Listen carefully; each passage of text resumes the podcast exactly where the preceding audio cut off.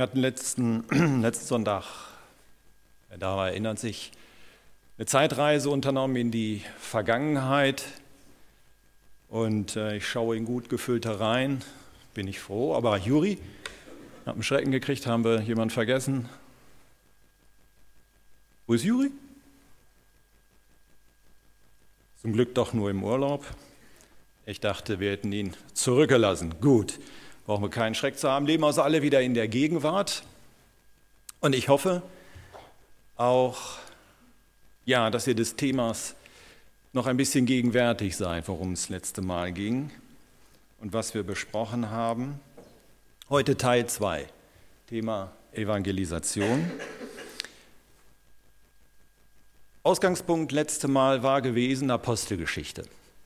Kapitel 1, Vers 8 Worte, die Jesus an seine Jünger gerichtet hat, wo er zu ihnen sagte, ihr werdet meine Zeugen sein.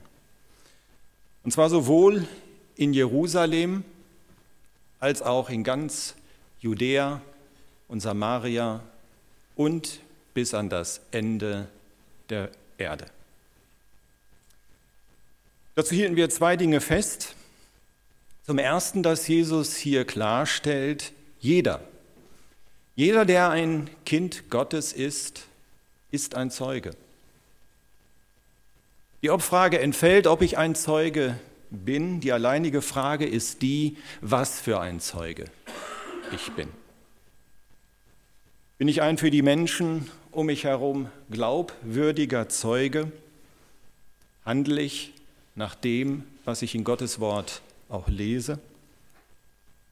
Bin ich ein treuer und mutiger Zeuge? Ich hatte letzten Sonntag von zwei Beispielen erzählt, von zwei Profisportlern, Bernhard Langer und dem 17-jährigen Michael Chang, die mutig in aller Öffentlichkeit ihren Glauben zu Jesus Christus bekannt haben, von der Auferstehung erzählt haben und vom ewigen Leben, über das sie sich freuen. Bin ich ein eifriger Zeuge? Gehe ich hin, wie Jesus es gesagt hat? Und wir hielten als zweites fest, Jesu Aussage, ihr werdet meine Zeugen sein bis an das Ende der Erde. Das ist ein heute noch genauso gültiges Faktum, wie es damals für die Jünger gewesen ist. Sein Missionsbefehl aus Matthäus 28 hat Gott nie zurückgenommen, bis heute nicht. Also ist er heute noch gültig, was bedeutet, wirklich zu gehen und das Evangelium zu verkünden, das ist eine der beiden Hauptaufgaben der Gemeinde, wozu Gemeinde in dieser Welt ist. Und deshalb ist wichtig, dass Gemeinde sich auch klar macht, Gott hat uns und die Gemeinde nicht als eine Paketstation in dieser Welt gesetzt, wo die Menschen jetzt hinkommen sollen, um ihr Paket des Evangeliums abzuholen. Und wenn sie eben nicht kommen, ja, dann sind sie selber schuld. Sie hätten ja kommen können. Sondern Gott hat seine Gemeinde als Paketbote in diese Welt gestellt. Er hat festgesetzt, dass sie hingehen soll, um die Pakete des Evangeliums den Menschen zu bringen. Und wir sagten uns letzten Sonntag abschließend, das Schöne ist, Gott gibt nicht nur seiner Gemeinde diesen Auftrag hinzugehen und zu evangelisieren, er teilt ihr in seinem Wort auch mit, wie sie das, wie sie diesen Auftrag umsetzen sollen. Und um dieses Wie soll es heute Morgen gehen. Und dazu möchte ich unser Augenmerk auf drei Hilfen richten. Auf drei Hilfen richten, die Gott der Gemeinde gegeben hat. Die erste Hilfe ist ein sehr lehrreiches Ereignis in Lukas 5. Die zweite Hilfe ist der Heilige Geist. Und die dritte Hilfe, das sind besondere Brüder und Schwestern. Die erste Hilfe. Sie steht in Lukas 5. Und das Ereignis, um das es geht, das ist bei mir in der Elberfelder Bibel überschrieben mit den Worten der Fischzug des Petrus. Ich nenne es ein lehrreiches Ereignis, weil ich meine, ja, dass dieses Ereignis, das da geschehen ist, uns einiges lehrt. Dass es uns lehrt, zum Beispiel Vertrauen zu haben in Gott dass es uns zum Beispiel auch lehrt, gewiss sein zu dürfen, dass wenn wir Gott gehorsam sind, dass es Frucht bringt. Es ist aber auch noch eine ganz andere Lehre in diesem Ereignis verborgen. Und die erschließt sich aus dem, was Jesus am Ende des wundervollen Fischzugs zu Petrus sagt. Jesus sagt ihm nicht, siehst du jetzt Petrus, siehst du jetzt, ja, dass du mir vertrauen kannst? Siehst du jetzt, Petrus, dass es sich lohnt, mir gehorsam zu sein? Also wenn ich das so lese, dieses Ereignis, dann wäre das eigentlich naheliegend, dass Jesus das jetzt so als Fazit zu Petrus sagt. Siehst du, ist doch gut, dass du mir geglaubt hast, hinausgefahren bist und deine Netze sind voll. Nein, nichts dergleichen sagt Jesus zu Petrus. Er sagt ihm stattdessen, fürchte dich nicht, von nun an wirst du Menschen fangen. Das ist das Fazit dieses Ereignisses.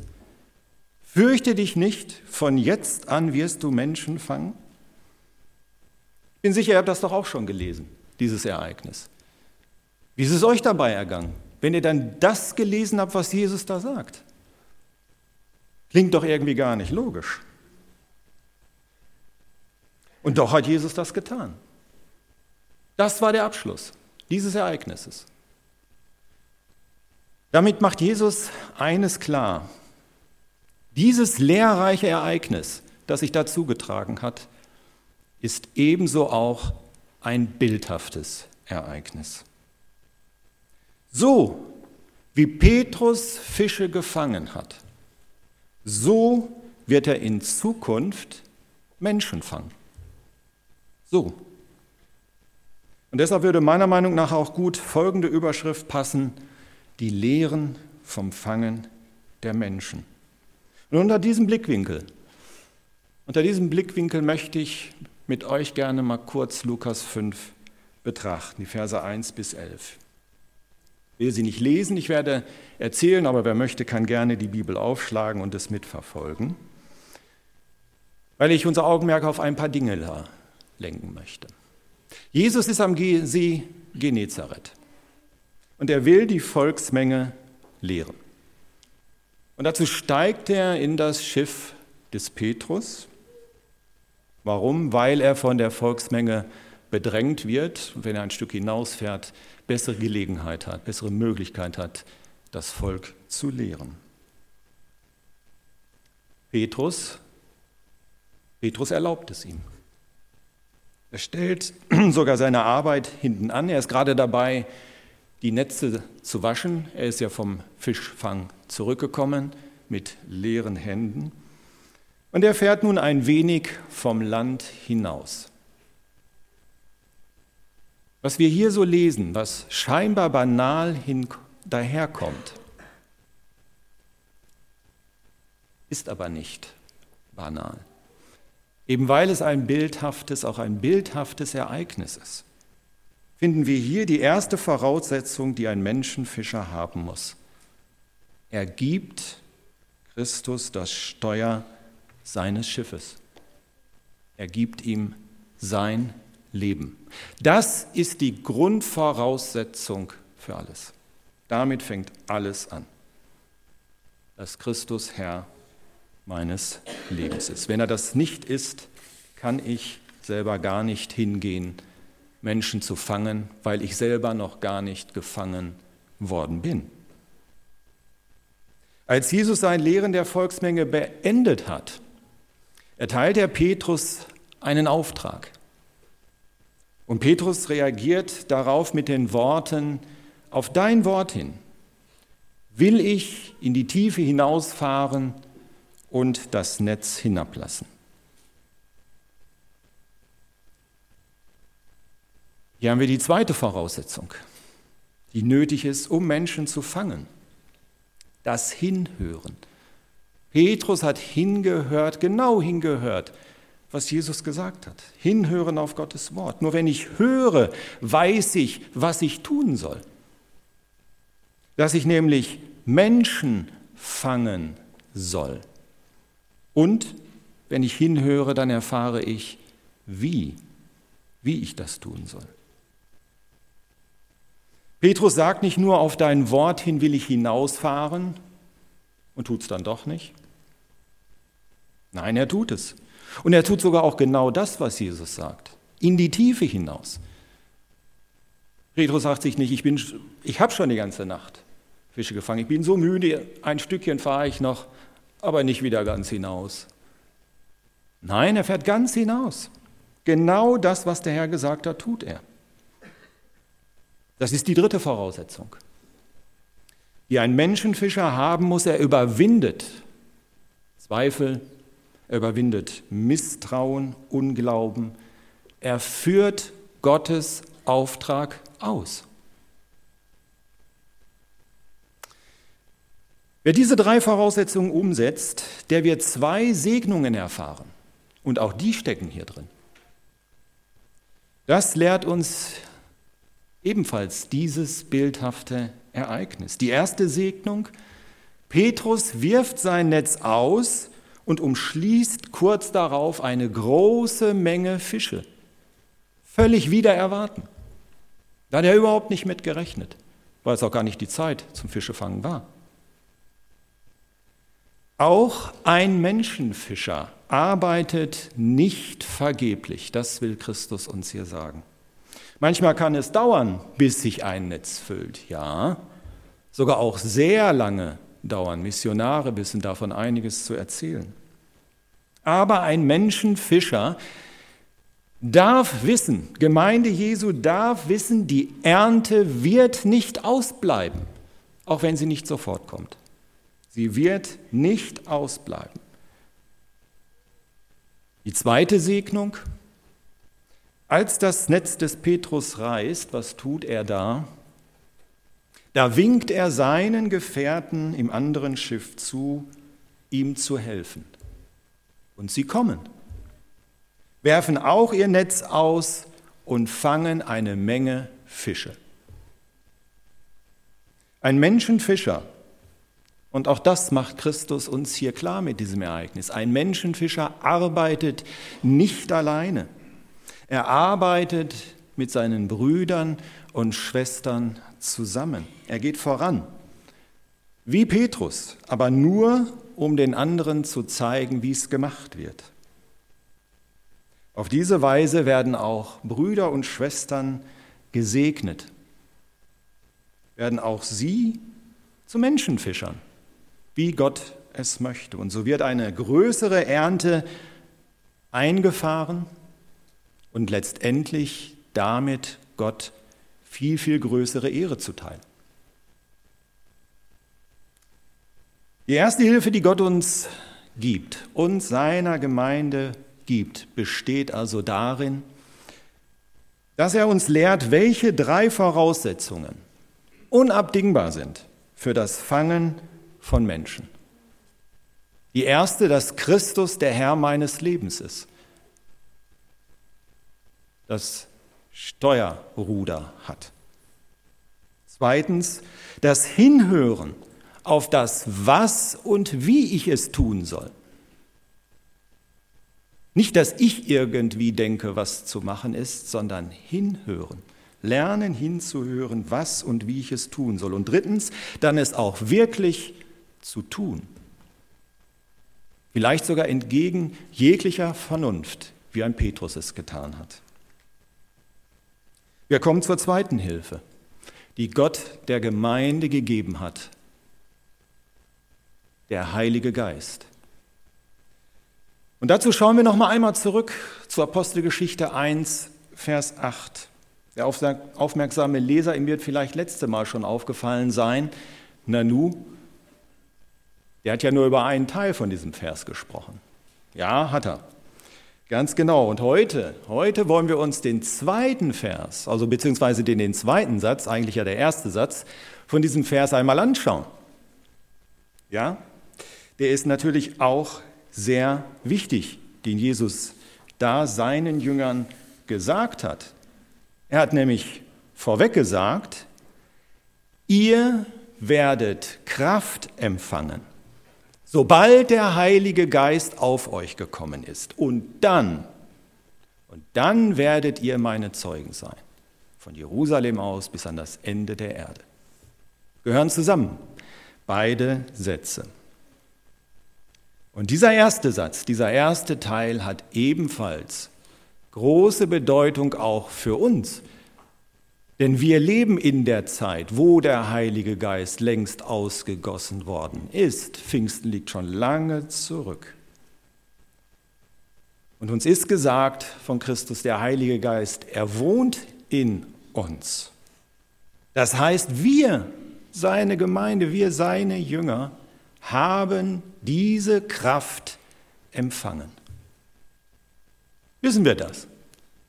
Erleben wir das? Diese Kraft? Wird sie sichtbar in unserem Leben? Wird die Kraft des Heiligen Geistes sichtbar in unserem Leben? Ich habe vor einiger Zeit einen Werbespot gesehen, liegt schon länger zurück. Da wurde ein, ja, ein geniales Gerät vorgestellt. Da legte jemand, oder Sinn des Gerätes ist, man legt Elektroden an seine Oberschenkel, dann schaltet man das Gerät ein, man legt sich ganz bequem aufs Sofa und macht ein Nickerchen. Und wenn man dann wenig später auf, wieder aufwacht, simsalabim, dann hat der Oberschenkelmuskel an Umfang zugenommen. Irre, ne? Also wer da noch ins Fitnessstudio rennt, der ist ja eigentlich selber schuld, kann man da nur sagen. Ähm, ja, Muskelaufbau im Schlaf. Das erinnert mich so daran, dass es so zwei Definitionen von, von Kraft gibt. Die eine, eine Definition ist die, Kraft ist das, was ich hätte, wenn es im Bett nicht so gemütlich wäre. Aber diese Kraft oder diese Definition von Kraft meine ich natürlich nicht, sondern Kraft, und die ist auch hier in der Bibel gemeint, das, was im Lexikon steht, Kraft ist die Fähigkeit, etwas zu tun, etwas zu bewirken. Das ist Kraft. Etwas zu tun, etwas zu bewirken. Jesus hat hier mit diesem Vers 8 in der Apostelgeschichte ein Versprechen abgelegt. Ja, ihr werdet Kraft empfangen. Das war ein Versprechen von ihm. Und hat das gehalten? Ah, er hat es gehalten und wie er es gehalten hat. Er hat den Heiligen Geist nach seiner Himmelfahrt geschickt. Wir können das nachlesen in der Bibel, in der Apostelgeschichte.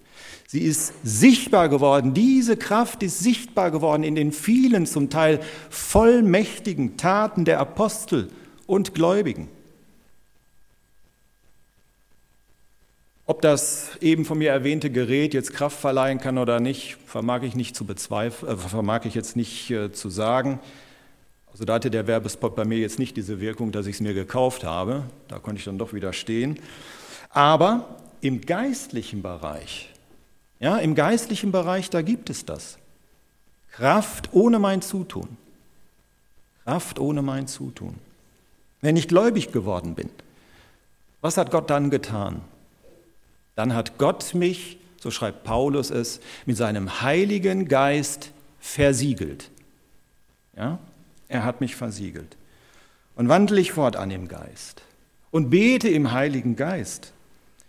Dann, so möchte ich das, um in diesem Bild von diesem Gerät zu bleiben, da sind bei mir die Elektroden angelegt. Diese Elektroden, die von Gott kommen.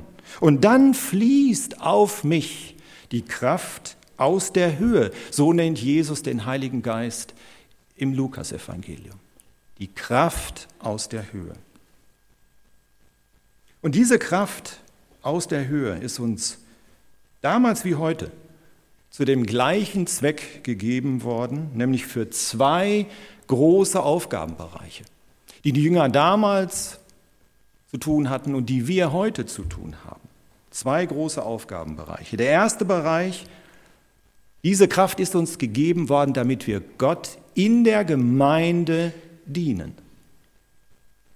Das ist ein großer Aufgabenbereich, der erste. Und der zweite, damit wir Gott in der Welt dienen und Menschen fangen. Für diese beiden großen Aufgabenbereiche hat Gott uns diese Kraft aus der Höhe gegeben. Wir sprechen immer von der Apostelgeschichte. Im griechischen Urtext steht aber nicht als Überschrift Apostelgeschichte, sondern, und ich denke völlig zu Recht, und das sagt alles, Taten der Apostel. Taten der Apostel. Apostel. Lukas, der Schreiber, ja, hat die vielen Taten, über die er berichtet, aber nicht geschrieben oder nicht deshalb aufgeschrieben, um mit ihnen zu prahlen, um sagen zu können, seht her, was wir alles gemacht haben. Nein, Lukas hat es unter anderem getan, um aufzuzeigen, um schlichtweg aufzuzeigen, in welcher Weise diese Kraft aus der Höhe sowohl im einzelnen Gläubigen als auch in der Gemeinde sichtbar geworden ist. Dass wir das nachlesen können, dieses Versprechen, das Jesus gegeben hat, ihr werdet Kraft empfangen. Er hat es gehalten und es ist nachzulesen, es ist beweisbar. Zum Beispiel eben beim Menschenfangen, zum Beispiel eben beim Evangelisieren. Und so soll dieser Bericht über die Taten des Apostels von Lukas Ansporn für uns sein. Ansporn und auch Wegweisung sein für nachfolgende Glaubensgenerationen. Das führt uns zu der dritten Hilfe, die Gott uns gegeben hat, damit wir seinen Missionsbefehl ausführen. Habe diesen Punkt genannt, besondere Brüder und Schwestern. Gott hat jedem Christen, jedem Christen den Auftrag erteilt, Menschen zu fangen. Jedem Bruder und jeder Schwester im Herrn. Und Gott hat den Befehl seines Sohnes, den wir in Matthäus 28 ja finden, er hat ihn noch einmal ganz dick unterstrichen. Und zwar indem er durch Paulus allen Gläubigen, jedem Einzelnen mitteilt, dass die Bereitschaft zu evangelisieren ein Teil der Waffenrüstung ist. Und die Waffenrüstung soll jeder Christ anziehen. Also auch dieses Teil. Die Schuhe. Schuhe werden sie da genannt oder verglichen mit Schuhen. Die Bereitschaft zu haben, zu evangelisieren, ist Teil der Waffenrüstung Gottes. So hat Gott es festgelegt. Und wir sollen sie jeden Tag anziehen. Und das Anziehen beginnt damit, dass ich Gott jeden Tag um die Waffenrüstung bitte. Gib mir den Helm des Heils, mich darüber zu freuen, über mein Heil, den Brustpanzer der Gerechtigkeit und so weiter. Schild des Glaubens, um die feurigen Pfeile Satans abzuwehren. Herr, gib mir bitte die Schuhe, damit ich bereit bin, deine frohe Botschaft da zu verkünden, wo du Gelegenheit schenkst. Tun wir das. Bitten wir darum, ziehen wir die Schuhe an jeden Tag. Wir sollten es, weil wir die Waffenrüstung brauchen im Kampf gegen Satan. Geht barfuß durch die Welt. Wie leicht kann man sich die Füße verletzen? Wie unangenehm ist das? Wie schlecht kommt man voran? Es ist wichtig, Schuhe an den Füßen zu haben. Und so sind Schuhe auch wichtig für unseren geistlichen Kampf. Und wer dem nachkommt, und das ist wieder das Wunderbare von Gott, dem versichert Jesus in Matthäus 28, wenn ihr hingeht und verkündet, wisst ihr was? Siehe, das ist ein ganz wunderbarer Satz, siehe, ich, und dieses Ich ist betont, siehe, ich bin dann bei euch wenn ihr hingeht und verkündet, siehe, ich bin dann bei euch. Wieder eine herrliche Zusage von Christus. Christus ist dann bei uns.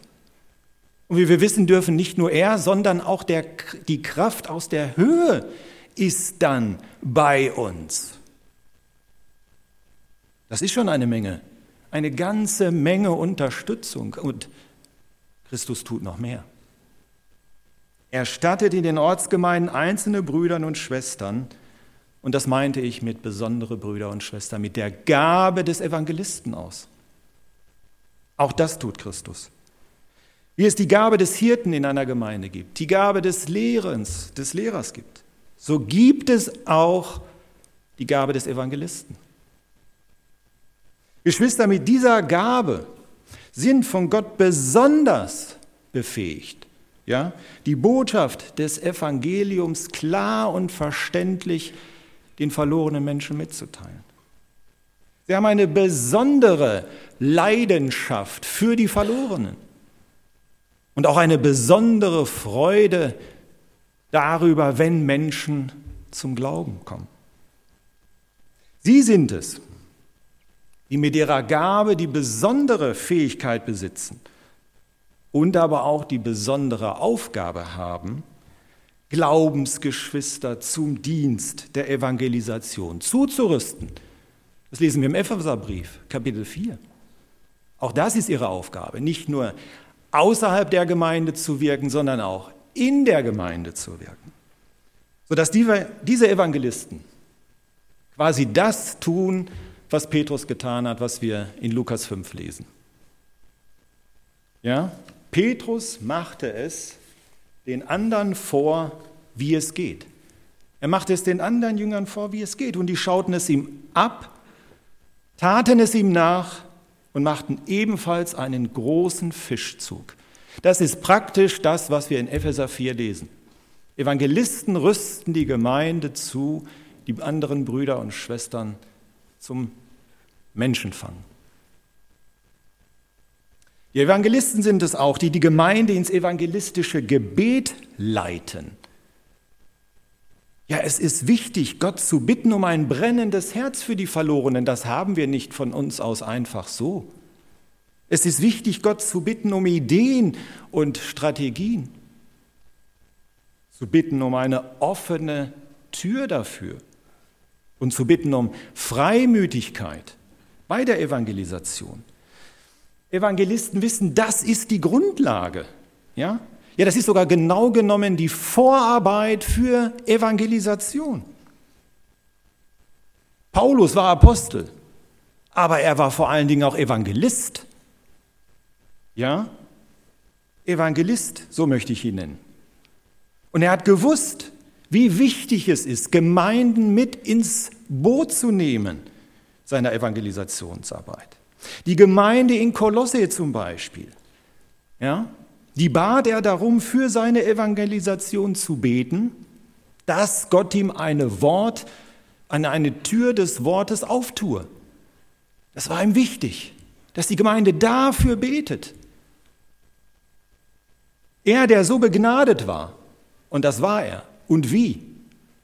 Er wusste, ohne das persönliche, sein persönliches Gebet, aber auch das gemeindliche Gebet, gibt Gott keine offene Tür, rennt er vor zur Türen. Und somit bleibt all sein evangelistisches Tun und Machen reines Menschenwerk. Reines Menschenwerk. Das wusste Paulus. Dieser gesegnete Apostel, Missionar, Evangelist.